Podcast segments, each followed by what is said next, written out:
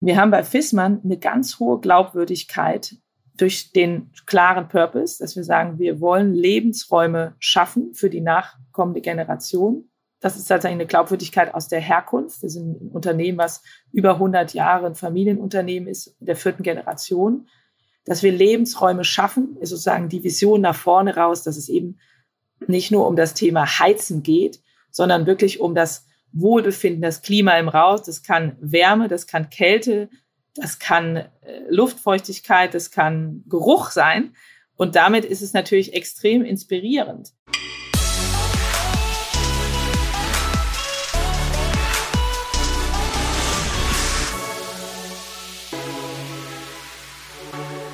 Herzlich willkommen bei Digitale Vorreiter. Wir sind dein Podcast zur Digitalisierung von Vodafone. Ich bin Christoph Bursek und äh, ja, ich freue mich, dass du wieder dabei bist und mit uns deine Woche beginnst. Wir haben in den letzten Folgen eine ganze Menge über den Generationenwechsel gesprochen. Wir hatten äh, Bonita Grupp von Trigema, ähm, wir haben mit, mit Barbo gesprochen, mit der Isabel Bonacker von der Outdoor Firma oder Autoausrüster Faude, haben wir Antje von Dewitz gesprochen, Max Meister von der Firma Ludwig Meister oder auch, äh, wie ich finde, ganz unterhaltsam, Robert Dahl von Karls Erdbeerhof, die inzwischen über fünf Millionen Deutsche jedes Jahr besuchen und da ihre Erdbeer- oder Erdbeerprodukte einkaufen. Also wirklich sehr, sehr unterschiedliche und spannende Unternehmen, alle im Generationenwechsel. Und heute sprechen wir mit dem Unternehmen Fissmann, was auch irgendwo ein Familienunternehmen ist, aber wir möchten so ein bisschen die Perspektive wechseln. Ähm, und da freuen wir uns sehr, dass wir jetzt mit äh, Frauke von Polier sprechen. Sie ist als Chief People Officer dabei und äh, erzählt uns gleich so ein bisschen, was ihre Aufgaben sind, was sie vorhat, wo sie herkommt. Ich glaube, das werden ganz interessante Insights werden. Fissmann ist aufgefallen durch Generationenwechsel, natürlich unheimlich viel Umbruch, auch durch den großen Fokus auf Klimaschutz. Und natürlich hat auch die Digitalisierung überhaupt nicht gewartet. Und äh, deswegen glaube ich, werden das viele unterschiedliche Themen sein, über die wir sprechen können. Heute ist übrigens unsere 99. Episode, was ein ziemlicher Meilenstein ist. Zum einen haben wir uns für die nächste Woche natürlich ein besonderes Bonbon zur 100. Episode für euch überlegt. Aber zum anderen finde ich, ist auch 99 eine ziemlich coole Zahl. Ja, und darum bin ich in sehr guter Stimmung, habe viele Fragen vorbereitet und freue mich jetzt darauf, mit Frauke zu sprechen. Frauke von Polier, herzlich willkommen bei uns im Podcast. Hallo zusammen, ich freue mich sehr, dass ich dabei sein kann. Hallo Christoph, hallo liebe Zuhörer. Schön, dass ihr da seid. Magst du dich ein, ein bisschen vorstellen? Klar, gerne. Ich heiße Frauke, Frauke von Polier. Mein offizieller Titel, den ihr gerade von Christoph gehört habt, ist Chief People Officer oder Personalverständin bei FISMAN. Aber wie so viele von Ihnen bin ich natürlich mehr als der Titel. Ich bin Mutter von zwei tollen Söhnen. Ich bin Ehefrau von meinem besten Freund. Ich bin Führungskraft. Ich bin absolute leidenschaftlich, wenn es um People- und Organisationsthemen geht, gerade jetzt in der, im digitalen Zeitalter. Wie schafft man die Transformation? Und weil ich in Berlin lebe, bin ich jetzt über die letzten zehn Jahre zum absoluten Coffee-Snob äh, geworden. Das äh, bin ich nicht stolz drauf, möchte ich aber euch auch nicht verheimlichen. Coffee Snob heißt das, äh, das müssen ganz besondere Bohnen sein oder du oder es müssen ganz verrückte äh, Mischungen sein oder du trinkst deinen Kaffee nur irgendwie mit, mit Schneckenmilch oder was? Also was, was zeichnet das aus? Der Coffee Snob, den wird man so Stück für Stück, wenn man in Berlin lebt, weil es dort halt so tolle Baristas meistens aus Australien gibt, die, die diesen Kaffee, die Kaffeebohne, aber auch die Zubereitung des Kaffees irgendwie besonders loben. Und irgendwie habe, hat sich da meine Zunge, mein Gaumen dran gewöhnt. Und äh, jetzt gehöre ich irgendwie dazu. Ich glaube, wir dürfen, solange es keine Partner, also keine Wettbewerbs-, keine, keine Marktbegleiter von Vodafone sind, dürfen wir ganz, ganz konkrete Werbung machen. Was sind denn deine Top 1 oder 2 Coffee-Spots in Berlin? Bonanza Coffee Heroes, absolut Top 1 und Five Elephants. Five Elephants, okay. War ich bei beiden noch nicht, ist jetzt auf meiner Bucketlist. Okay, das heißt, eine ganze Menge bist du, machst du, tust du. Was hast du gemacht, bevor du bei Fissmann angefangen hast? Ja, ich glaube, das ist so ganz, ganz spannend, weil sicherlich jetzt auch viel von, von dem, worüber wir reden und, und die Beispiele, die ich auch bringen kann, so aus unterschiedlichsten Umfeldern kommen. Äh, ich war also bei einem Familienunternehmen, also genau wie Fissmanns, und zwar bei Otto, einige Jahre jetzt schon her, in der Zeit, als wir vom Kataloggeschäft zum Online-Business äh, bei Otto sagen die Transformation gemacht haben. Danach. Oh, in welchen Jahren war das? Bei Otto, das war die Zeit 2000 2002 bis 2010.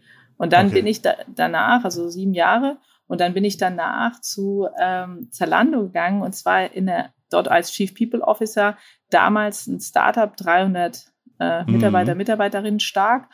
Dort nach sieben Jahren die, das Unternehmen skaliert 300 auf 14.000 Mitarbeiter und habe dort natürlich bei einem rein digitalen Spieler äh, sehr, sehr viel gelernt über das Thema, wie baut man eigentlich eine Unternehmenskultur in einem digitalen Umfall mit der äh, viel besprochenen Generation Y. Nach ähm, Zalando dann bei SAP, große Transformation, genau von einem On-Premise Softwarehersteller zu Cloud. Und jetzt eben, und das ist eben das Tolle, auch wieder ein Transformationsumfeld, und das ist sicherlich auch der rote Faden so in meinem Lebenslauf, mit äh, Fissmann als Familienunternehmen und jetzt schon eine ganze Weile als digitaler Vorreiter im Mittelstand.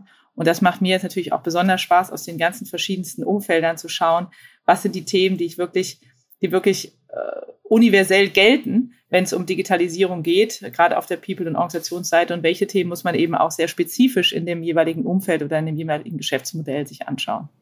Lustig. Also ich habe sowohl damals 2010, glaube ich, so ein bisschen mit Otto zusammengearbeitet ähm, in der Beratungsseite, habe mit Zalando ein bisschen zusammengearbeitet. Ähm, das ist äh, ganz unterhaltsam. Okay, ja. Dann, dann weißt du, wovon ich spreche. Ja, auch gerade auch gerade bei Otto war das damals eine verrückte Zeit, ähm, in der sich noch gar nicht so richtig, in der sich viele noch gar nicht vorstellen konnten, dass der große Katalog, dieser lebenswichtige Katalog, irgendwann mal unwichtiger wird. Und das hat man wirklich bei vielen Mitarbeitern Absolut. auf Dekaden noch nicht gesehen. Und das lange wurde dieser Bereich, also der ganze Onlinehandel, dann neue Medien bezeichnet. Ich glaube, der ja. war noch in 2010 als neue ja. Medien äh, äh, äh, sozusagen bezeichnet. Ich habe meine Karriere tatsächlich angefangen. Das war nach dem MBA, ähm, vor Otto, nach dem MBA bin ich eben, das war so 99, in, äh, so wollte ich auch damals so das ganze Online, die erste Internetblase, da war ich bei Lycos, Bertelsmann, Lycos, äh, als eins der Internetunternehmen und da haben wir tatsächlich noch gedacht, dass man mit Klingeltönen verkaufen Millionen verdienen kann. Dem war nicht so. Also in 2000 ist dann diese, oder 2001 bin ich dann da raus und dann eben zu Otto gewechselt.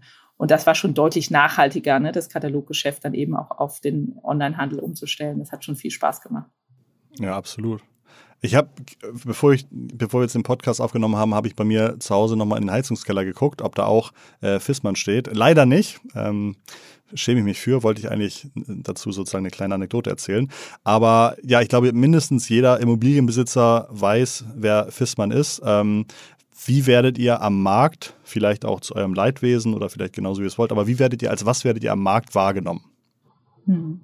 Also vielleicht viel wichtiger noch als die Frage, äh, was, was genau steht da für ein Gerät bei dir, ist halt wirklich die Frage nach den Brennstoffen. Ne? Also hast, was hast du da, sagen, ja, ich, ich fossile Brennstoffe, erneuerbare Energien? Ja, ja ich glaube, das ist eine wirklich entscheidende Frage und das ist auch die entscheidende Frage für uns, nämlich wirklich, und das ist auch wirklich Teil von unserem Purpose und unserem Sinn, ähm, nämlich zu sagen, wir wollen wirklich Lebensräume schaffen, äh, für die nächsten Generationen. Und das, das ist sozusagen die, der, der Nordstern, der North wie man so schön immer über den, über den Purpose oder den Sinn des Unternehmens sagt.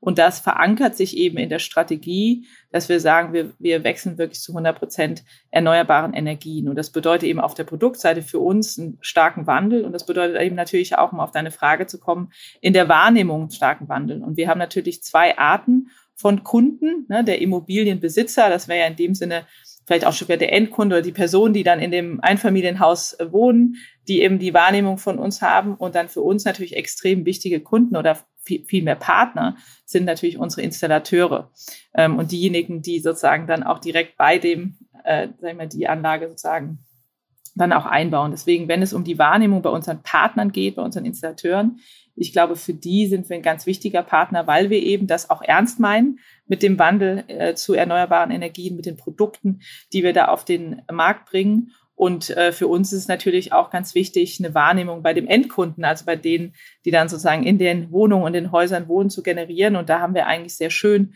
ähm, eben über gute digitale Apps jetzt immer mehr auch ähm, Wahrnehmung generiert. Und ich würde sagen, wer sich sozusagen, sozusagen auf der Wirtschaftsseite mit dem Thema Digitalisierung beschäftigt, der wird sehr schnell als FISMAN, als so ein Vorreiter kommen. Wenn man sich als Endkunde mit dem Thema beschäftigt, ist ja auch nicht so, dass man sich jeden Tag mit dem Thema Heizung beschäftigt.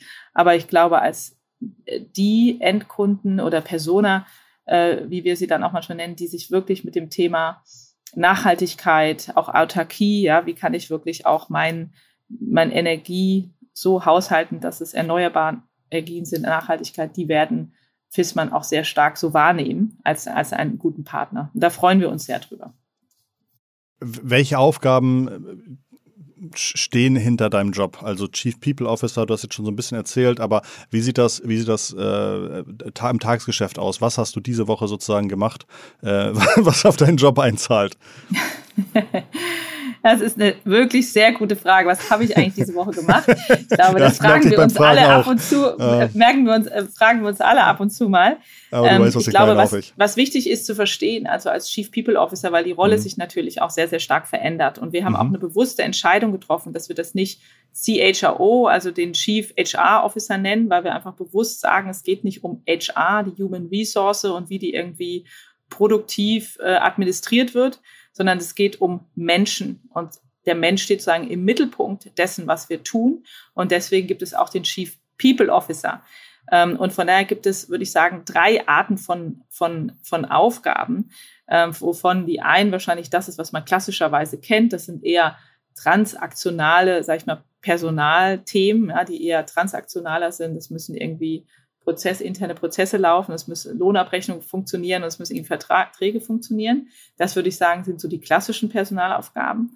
Dann ist das zweite sehr beratende Tätigkeiten. Ich glaube, dass man als Chief People Officer ähm, wahrscheinlich ähnlich wie so, ein, wie so ein CFO, so ein Chief Financial Officer, ein Stück weit das, das Gewissen, ja, die Seele, sage ich mal in dem Sinne auch des, des Unternehmens ist, immer wieder schaut, haben wir wirklich People in unseren Gesprächen, haben wir wirklich die Menschenzentriertheit in dem, was wir tun. Ja, ob das intern oder extern zum Kunden ist, ob das äh, die Art und Weise ist, wie wir zusammenarbeiten, genauso wie der CFO natürlich auch immer schaut, dass es natürlich auch ein Finanzgewissen gibt. Sozusagen schaue ich einfach, dass es gibt ein menschliches Gewissen äh, bei uns. Und das Dritte, was wir tun oder was ich auch ganz, äh, wo ich mich besonders darauf konzentriere und was sicherlich auch stark mein, mein, äh, mein, mein, an meinem Hintergrund erkennen kann, ist die, die, die transformativen Aufgaben. Und das sind eben, und da hatte ich ja schon ein bisschen angedeutet, solche Transformationen, ähm, ähnlich wie man das jetzt zum Beispiel auch in so einem SAP-Umfeld on-premise zu Cloud. Das bedeutet natürlich, dass wenn ich von einem Modell, wo ich sage, ich verkaufe etwas zu einem Mietmodell, ja, ich, Cloud ist ja dann eben so eine eher ein Miet- oder ein Leasingmodellwechsel, ein Geschäftsmodellwechsel habe, dann bedeutet es auch in der Entwicklung, ja, im Marketing, im Vertrieb einen sehr, sehr starken ähm, gedankliche Veränderung, Mindset-Shift, wie es so schön heißt. Und, ähm, und das gilt für uns bei FISMAN eben auch. Also wir müssen natürlich genauso schauen, wenn wir jetzt eben von dem Heizungsbauer zu Klimalösung, ja, wirklich zum Endkunden her, es geht um das Wohlbefinden, es geht um Klimalösung. Wenn wir unser ganzes Angebot verändern, ja, diese Nachhaltigkeit, dann heißt das natürlich auch für die Kompetenzen und die Art und Weise, wie wir über etwas nachdenken, dass sich das eben auch verändern muss. Und da gilt es dann eben auf der People-Seite zu schauen, wie kriegt man denn diese Art von neuem Gedankengut und Veränderung auch in die Organisation, wie kriegt man auch Abläufe verändert, sodass dort eben dann auch die veränderte Produktpalette auch rauskommt. So. Wie viele Mitarbeiter hat Fissmann? Fissmann hat äh, an die 13.000 Mitarbeiter, also genau 12.750 hat die ganze Fissmann-Gruppe. Kann man ungefähr äh, ganz grob unterteilen, wie diese Mitarbeiter, äh, kann man ungefähr ganz grob unterteilen, in welchen Bereichen die Mitarbeiter arbeiten und, und dann Folgefrage, wie hat sich das in den letzten fünf oder zehn Jahren verändert? Ja, wir haben einen Anteil an Fertigung. Ja, also Fertigungsunternehmen, das sind so 30 Prozent der Mitarbeiter sind in der Fertigung. Ähm, dann dann nochmal wahrscheinlich ähnlich viel, ein bisschen weniger im ganzen im Vertrieb und eben auch im Servicebereich, also das komplette, die, die, ganze äh, Beziehung eben auch mit den Installateuren, der ganze Servicebereich, ein großer, ganz wichtiger Bereich von uns. Und, und da hat sich sicherlich am meisten getan, um direkt auf deinen zweiten Teil der Frage zu kommen, bei der Entwicklung, ja, bei den Ingenieuren, da hat sich natürlich sehr viel getan im Bereich ha Hardware-Ingenieure versus Software-Ingenieure, Systemingenieure. Da hast du natürlich unheimlich viel von neuen Fähigkeiten, die wir dort brauchen. Dann auch so ein Bereich wie Design, ja, UX-Design, UI-Design, Industrial-Design. Das sind natürlich alles Themen, die immer wichtiger werden, ja, wenn man gerade über Nachhaltigkeit spricht, wenn man darüber spricht, dass wir stärker wollen, dass eben der Beispiel ein Einfamilienhaus und dann wollen wir irgendwie Möglichkeiten schaffen, dass man vielleicht seine Heizung auch irgendwo im Raum haben kann. Ja, dann muss es natürlich auch designtechnisch eben gut aussehen. Und deswegen gibt es schon in den Funktionen, wo es eben auch überall knapp ist, eben Software Engineering, System Engineering, UX, UI Design, aber auch gerade das Thema Analytics, also Data Analytics, äh, DevOps, da hat sich bei uns natürlich auch massiv etwas getan. Also die, die äh, Fähigkeiten brauchen wir. Und, ähm, und das, das sehen wir natürlich dann auch am stärksten die Veränderung, wenn wir an der Stelle äh, die Fähigkeiten aufbauen können, weil wir sie entweder in, intern äh, weiterentwickeln oder eben ähm, entsprechend halt rekrutieren. Gibt es eigentlich schon oder wird es in den nächsten Jahren komplett digitale Services von FISMAN geben? Also wirklich ähm, Software, die Geld verdient, indem ich vielleicht ein Abo bei euch abschließe? Das gibt es heute schon. Also es gibt zum Beispiel Heating as a Service, es gibt heute schon Apps äh, für unsere Installateure und für Endkunden. Es gibt heute schon, das nennt sich der Förderprofi, das ist ein digitaler Service, der eben dir hilft, diese Fördergelder, also diese Anträge auszufüllen. Das gibt es heute schon. Der Plan ist, dass wirklich diese, äh, diese wiederkehrende Umsatz, Annual Recurring Revenue, äh, sich das eben auch entwickelt und wir damit natürlich auch gerade im digitalen Bereich ähm, entsprechend halt wachsen. Sind damit auch Wartungsumsätze gemeint oder ist das tatsächlich ähm, Services, die jetzt gerade so entstehen die, entstehen, die ihr vor fünf Jahren noch nicht hattet? Letzteres, ja. Wow, da sind okay. schon auch teilweise Wartungen dabei, aber es ist natürlich für uns jetzt der Wachstumsmarkt, ist natürlich, sich mhm. da wirklich auch neue digitale Services zu erschließen. Ähm, das, das ist für uns natürlich wichtig. Ich glaube, du hattest eben gesagt, äh, Mitarbeiter, die eben zum Thema Analytics bei euch arbeiten. Ich hatte mir aufgeschrieben, dass das Thema People Analytics auch ein, ähm, ein Thema oder auch ein Steckenpferd von dir ist. Was ist damit gemeint? Ein Stecken von mir, Pferd von mir, People Analytics ist richtig. Ähm, bei Zalando, bei SAP und jetzt auch bei Fissmann geht es mir eben darum, gerade für die Personalthemen eigentlich eine ähnliche Daten- und Faktenlage Lage aufzubauen und damit auch die Herleitung dessen, was wir tun und was wir nicht tun, etwas stärker zu objektivieren. Und die Möglichkeiten gibt es eben heute in der Digitalisierung. Ja, während vielleicht äh, früher Vorstellungsgespräche eher noch intuitiver und vielleicht mit ein paar guten Fragen gelöst werden konnten, hast du natürlich heute durch die, die, die Werkzeuge, durch die Prozesse die Möglichkeit, deutlich mehr mit Daten zu arbeiten und deswegen auch zu objektiveren und besseren Ergebnissen zu kommen, wenn es zum Beispiel um die Eignungsdiagnostik, also um die Auswahl von Mitarbeitern und Mitarbeiterinnen geht. Mir geht es halt nicht um einen fancy Begriff People Analytics, ja, so den, sondern mir geht es wirklich darum, wie können wir Fakten und Daten basiert den Führungskräften der Organisation und den Teams helfen, bessere Entscheidungen zu treffen, wenn es eben um das Einstellen und auch Weiterentwickeln äh, von Mitarbeiter und Mitarbeiterinnen geht. Und das sehen wir daran, und da benutze ich gerne die Begriffe O und X. Also da kann man halt operative Daten benutzen, zu sagen, okay, ich kann mir halt anschauen, äh, wie viele interne Wechsel habe ich, wie viele interne Kandidaten gibt es auf eine Rolle versus externe Kandidaten. Das sind halt klassische operative Daten. Ich kann mir die Fluktuation anschauen, ich kann mir ähm, einfach Bewegungen anschauen, äh, die mit den, mit den People-Daten oder Personaldaten, die ich zur Verfügung habe. Und ich kann zusätzlich sogenannte X-Daten, also Experience-Daten noch zu Rate tun, die mir einfach eine, eine gute Auskunft über die Gefühle geben, ja, wie sich die Menschen fühlen. Beispiel, man, es gibt halt viele Mitarbeiterumfragen, die früher ja jährlich waren. Heute gibt es Tools, da kann man alle sechs Wochen, alle acht Wochen, kann man jeden Tag eine Frage stellen. Und ähm, dadurch kriegt man sogenannte X-Daten. Und wenn ich das abmische, wenn ich dann sage, Beispiel, wenn ich die Frage stelle, äh, ne, wie äh, ist eure, ist, ist eure Job halt verlinkt mit der Strategie? Also habt ihr das Gefühl, dass euer Beitrag eigentlich einen, wertvollen Beitrag zur Organisation bringt? Wenn die Werte hoch sind, wenn man das dann gleichzeitig noch vergleicht mit sowas wie äh, Fluktuation oder internen äh, Bewerberzahlen, dann kann man sehr schöne Korrelationen bilden und auch sehr, ein sehr, sehr gutes Gefühl dafür kriegen, wo, wo wir gerade in der Organisation stehen und wo wir vielleicht nochmal nachjustieren können. Und deswegen bin ich so ein großer Fan, weil ich glaube, dass im, im Bereich äh, im Vertrieb, aber auch in der Fertigung, auch in der Entwicklung sehr viel mit Daten gearbeitet wird und wir eigentlich ein Stück weit einen Aufholbedarf haben. Und das manchmal auch so ein bisschen abschreckend ist für Leute mit den Daten rund um die Menschen. Aber ich sehe es wirklich als eine Chance, bessere Entscheidungen zu treffen und vor allem äh, Entscheidungen, die deutlich unvoreingenommener sind und mit deutlich weniger Nasenfaktor, als, äh, als wie man es eben erlebt ohne Daten. Hast du, falls ich mich tiefer dazu informieren möchte, gibt es da irgendwie eine ganz vorbildliche Company oder ein gutes Buch oder ein tollen, äh, tolles YouTube-Video, äh, wo man so in, in zwei, drei Stunden einen ganz guten Überblick über dieses Thema bekommt? Das ist eine wirklich gute Frage.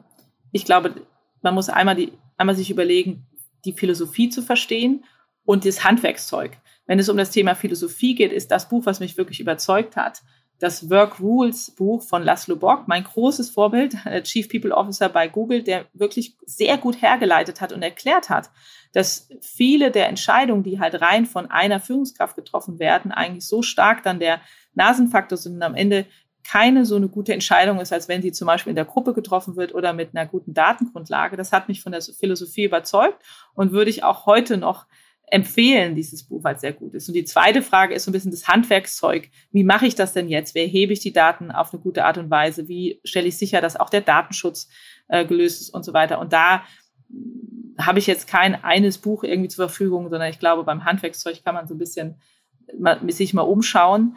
Ähm, und äh, die Firmen, für die ich jetzt gearbeitet habe, sie jetzt eben ja auch schon genannt, äh, ich glaube, die haben da jetzt alle, äh, sind da alle ganz gut dabei. Da kann man sich, glaube ich, einfach so ein bisschen, bisschen, äh, bisschen rumfragen. Ist Fissmann eine Company, in der man relevante Teile der Kollegen aus dauerhaft aus dem Homeoffice äh, arbeiten lassen kann? Oder hast du als CPO äh, Bauchschmerzen damit? Ich bin ein großer Verfechter der, der, des, dieser ganzen Überschrift Future of Work oder New Work. Und das Thema gibt es ja wirklich schon lange. Das ist ja lange schon ein Thema. Und am Anfang war immer so diese ganze Frage, welche Jobs gibt es und welche Jobs gibt es nicht mehr. Also so ein bisschen der, die Frage nach der Aufbauorganisation. Also es wurde immer viel diskutiert, für Automatisierung, welche Jobs fallen weg, fallen nicht weg. Und das war so unter dem Titel New Work. Dann ging es irgendwie in der nächsten Welle weiter. Dann war unter dem Begriff New Work oder Future of Work die ganze Frage nach den, sag ich mal ein Stück weit nach den Räumlichkeiten. Ja, wie stark spiegeln die Räumlichkeiten denn auch die Kultur wieder? Also Großraumbüros, da gab dann diese diese tollen Geschichten, wie dann auch mal der Chef sein Großraum, äh, im, im Großraumbüro eingezogen ist, dann war das so ganz viel die Frage. Und jetzt glaube ich so in der letzten Zeit durch die Pandemie und Corona ist halt irgendwie alles unter diesem Begriff Future of Work immer nur die Frage nach von zu Hause arbeiten oder nicht oder, oder hybrides Arbeiten und so weiter. Ich glaube, dass die Grundfrage bei dem Thema Future of Work ähm, sich ganz viel mit dem Thema halt Vertrauen, Flexibilität und Präferenz halt irgendwie beschäftigt. So. Und das sind alle diese Aspekte, ja. Wie sind die Räumlichkeiten, äh, wie sind die Arbeitszeiten, von wo kann ich arbeiten, halt äh, wichtige Fragestellungen.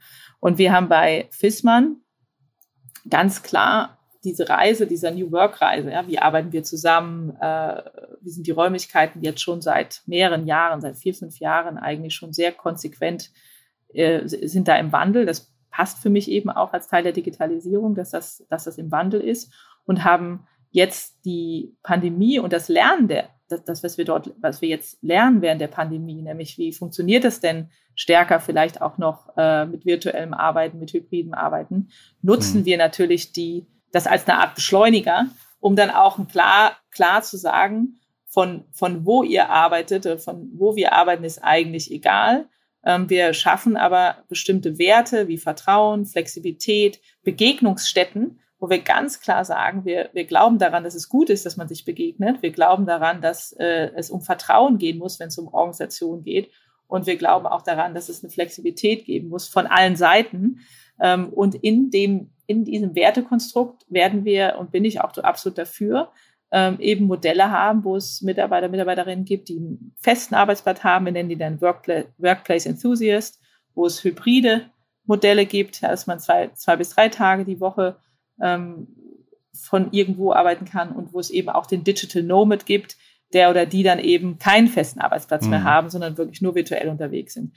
Aber das kann immer nur ein Zusammenspiel sein zwischen dem persönlichen Bedürfnis, dem Team, ja, was braucht das Team und was braucht auch die Organisation. Und das muss halt ein Gespräch sein. Das Homeoffice-Thema fing ja letztes Jahr ziemlich ohne Ankündigung an, als, äh, als, als diverse Formen des Lockdowns irgendwie vor der Tür standen. Ähm, jetzt gibt es immer mehr Freiheiten zurück, Unternehmen, die ihre Mitarbeiter wieder zurückrufen. Also irgendwie das Ende des Lockdowns, ähm, was hat das für Implikationen? Wollen die Leute zu Hause bleiben? Wollen sie endlich ins Büro? Ähm, ist das Büro noch da? Liegt überall Staub? Äh, was passiert jetzt? Das ist, eine, ist ein wirklich sehr guter Punkt, weil gerade auch diese, was wir gerade besprochen haben, diese Future of Work und New Work ähm, Bewegung, die basiert ja viel auf dem Thema Flexibilität, ähm, persönliche Bedürfnisse, und, und ich muss manchmal lachen, weil dann eben jetzt mit diesem vielen Homeoffice die Leute gesagt haben, ja, wir arbeiten ja jetzt äh, New Work. Ja. Aber forciertes Homeoffice ist genauso wenig New Work wie forciert ins Büro kommen. Und die, die Diskussion, die wir im Augenblick haben, ist ja die, die Frage danach, wie, wie, wie gestalten wir denn die Phase, auch pro Land, ja, viele Unternehmen sind in vielen Ländern unterwegs, es ist sehr unterschiedlich pro Land, äh, pro Bundesland ja auch in Deutschland sehr unterschiedlich, äh, wie sich die Inzidenzen verhalten. Und von daher gibt es für mich eine ganz klare Phase, die sowas wie Rückkehr ins Büro beinhaltet, wo wir einfach klar haben müssen, wir sind noch in einer Pandemie. Wir müssen noch vorsichtig sein und müssen schauen, wie wir diese Rückkehr ins Büro und dieses Miteinander entsprechend leben. Und dann ist für mich die Frage nach dem New Normal. Ja, wie sieht denn die Future of Work sieht denn Future of Work aus? Aber während wir in der Pandemie sind, können wir nicht über Future of Work reden, sondern dann reden wir davon, wie arbeiten wir unter Krisenbedingungen und wie kriegen wir sozusagen auch das Ende der Krise gut gemeistert. Das Future of Work-Thema gab es davor schon, gibt es danach noch. Wir können, wir können gerne lernen von der Zeit. Aber es ist nicht ein und dasselbe. Und das ist mir auch ganz wichtig. Und deswegen haben wir eine sehr klare Phase, Rückkehr zum Office, Return to Office. Wir nennen das so eine V-Reconnect, also FISMAN Reconnect. Das ist halt die Zeit, wo wir noch in der Pandemie sind und das Ende der Pandemie meistern. Wir haben zum Beispiel, wird es äh, so kleine Armbänder geben, wo man einfach signalisieren kann, wo man gerade persönlich steht. Also auf dem Armband steht dann drauf Distance please. Also mir ist es wichtig, irgendwie noch Distanz zu halten.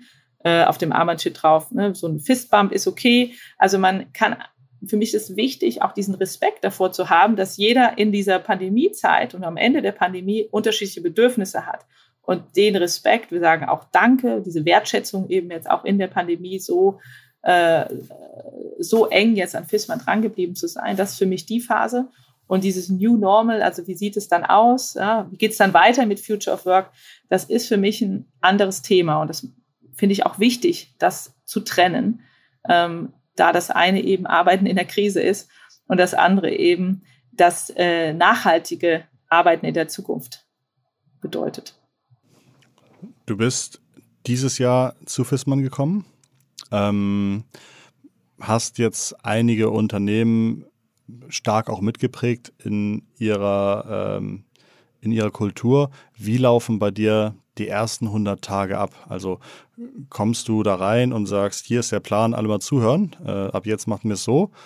Oder ähm, hörst du erstmal zu und sagst, ach, das, äh, da, also wie, ja, wie, wie sehen deine ersten 100 Tage aus?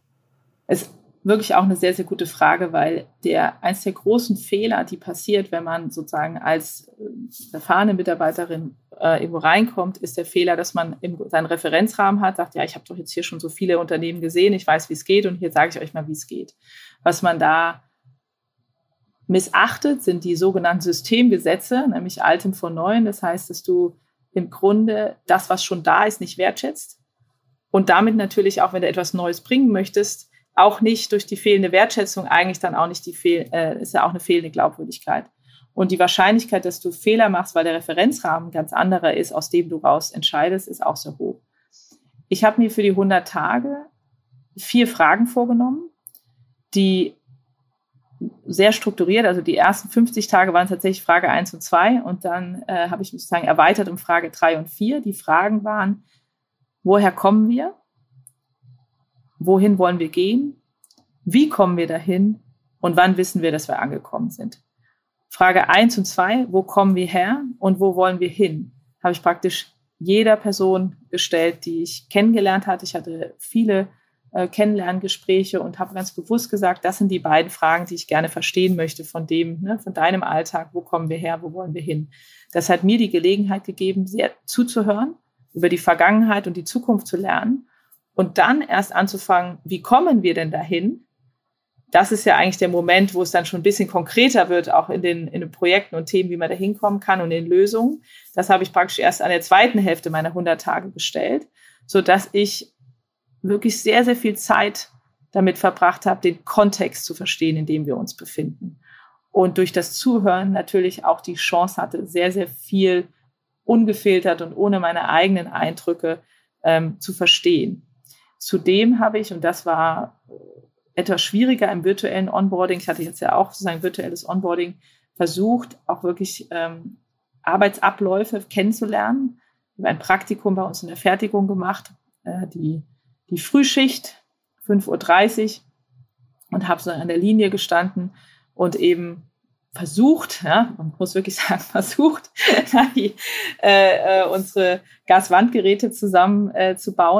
Und das war sehr bewegend, weil da konnte ich wirklich die Organisation sehr gut fühlen und, und erleben und hatte einfach die Gelegenheit, auch einfach äh, mit, mit, mit unterschiedlichsten Mitarbeiter, Mitarbeiterinnen, Kollegen, Kolleginnen zu sprechen. Äh, das war toll. Aber ich hatte eine bewusste Entscheidung getroffen, in diesen ersten 100 Tagen keinen Fahrplan zu haben, sondern erst am Ende der 100 Tage den Fahrplan zu machen ich sage es ganz ehrlich, war nicht immer leicht, weil man hat ja auch so gute Ideen und man hat ja auch so tolle Gedanken, was man jetzt mal sagen könnte, Schlaues. Äh, ich habe mich da zurückgehalten, wahrscheinlich muss man die anderen fragen. ähm, aber es hat mir extrem geholfen, den Kontext zu verstehen, sodass ich dann am Ende der 100 Tage eben auch zusammen mit dem Team ähm, auch kommunizieren konnte, was denke ich, was jetzt die nächsten Schritte sind, die wir hier tun sollen. Spannend. Hm, mir ist gerade noch eingefallen, das Thema Klima und Heizen. Ist das im Recruiting ein Problem? Ist so ein Fissmann uncooler einfach dadurch, dass vielleicht äh, irgendwie bei den Leuten noch im Kopf herrscht, die verbrennen ja fossile Brennstoffe oder sind die Leute da überlegter, als ich es vielleicht bin, wenn ich die Frage stelle? Die Frage ist ja immer, wo will man hin? Also die Frage ist ja, wie viel Wert lege ich auf das Thema Fortschritt? Ja, sozusagen, wie viel Wert lege ich auf das Thema Fortschritt und die Klarheit, wo ein Unternehmen hin will. Und wir haben bei Fissmann eine ganz hohe Glaubwürdigkeit durch den klaren Purpose, dass wir sagen, wir wollen ähm, Lebensräume schaffen für die, für die nachkommende Generation. Die Glaubwürdigkeit kommt daher, dass die nachfolgende Generation, also dass wir auch immer, das ist tatsächlich eine Glaubwürdigkeit aus der, aus der Herkunft. Wir sind ein Unternehmen, was über 100 Jahre ein Familienunternehmen ist, der vierten Generation. Dass wir Lebensräume schaffen, ist sozusagen die Vision nach vorne raus, dass es eben nicht nur um das Thema Heizen geht, sondern wirklich um das Wohlbefinden, das Klima im Raus. Das kann Wärme, das kann Kälte, das kann äh, Luftfeuchtigkeit, das kann Geruch sein. Und damit ist es natürlich extrem inspirierend. Und was suchen denn die Leute heute? Die suchen doch ein Unternehmen, was glaubwürdig und authentisch ist, in dem, wo es hin will. Und, und, und legen sozusagen auch Wert darauf, dass man den Fortschritt mitgestalten kann. Und das ist, glaube ich, auch ein extremer Wettbewerbsvorteil, den wir haben, der sich interessanterweise jetzt durch die Pandemie nochmal verstärkt, dass viel, viel mehr Leute danach suchen, Teil eines großen Ganzen zu sein, nachhaltig an einem unserer, an unseren größten Themen der Welt zu arbeiten, nämlich an der Klimawende. Und damit haben wir eigentlich einen Wettbewerbsvorteil, gerade weil wir auch vielleicht aus der Historie kommen.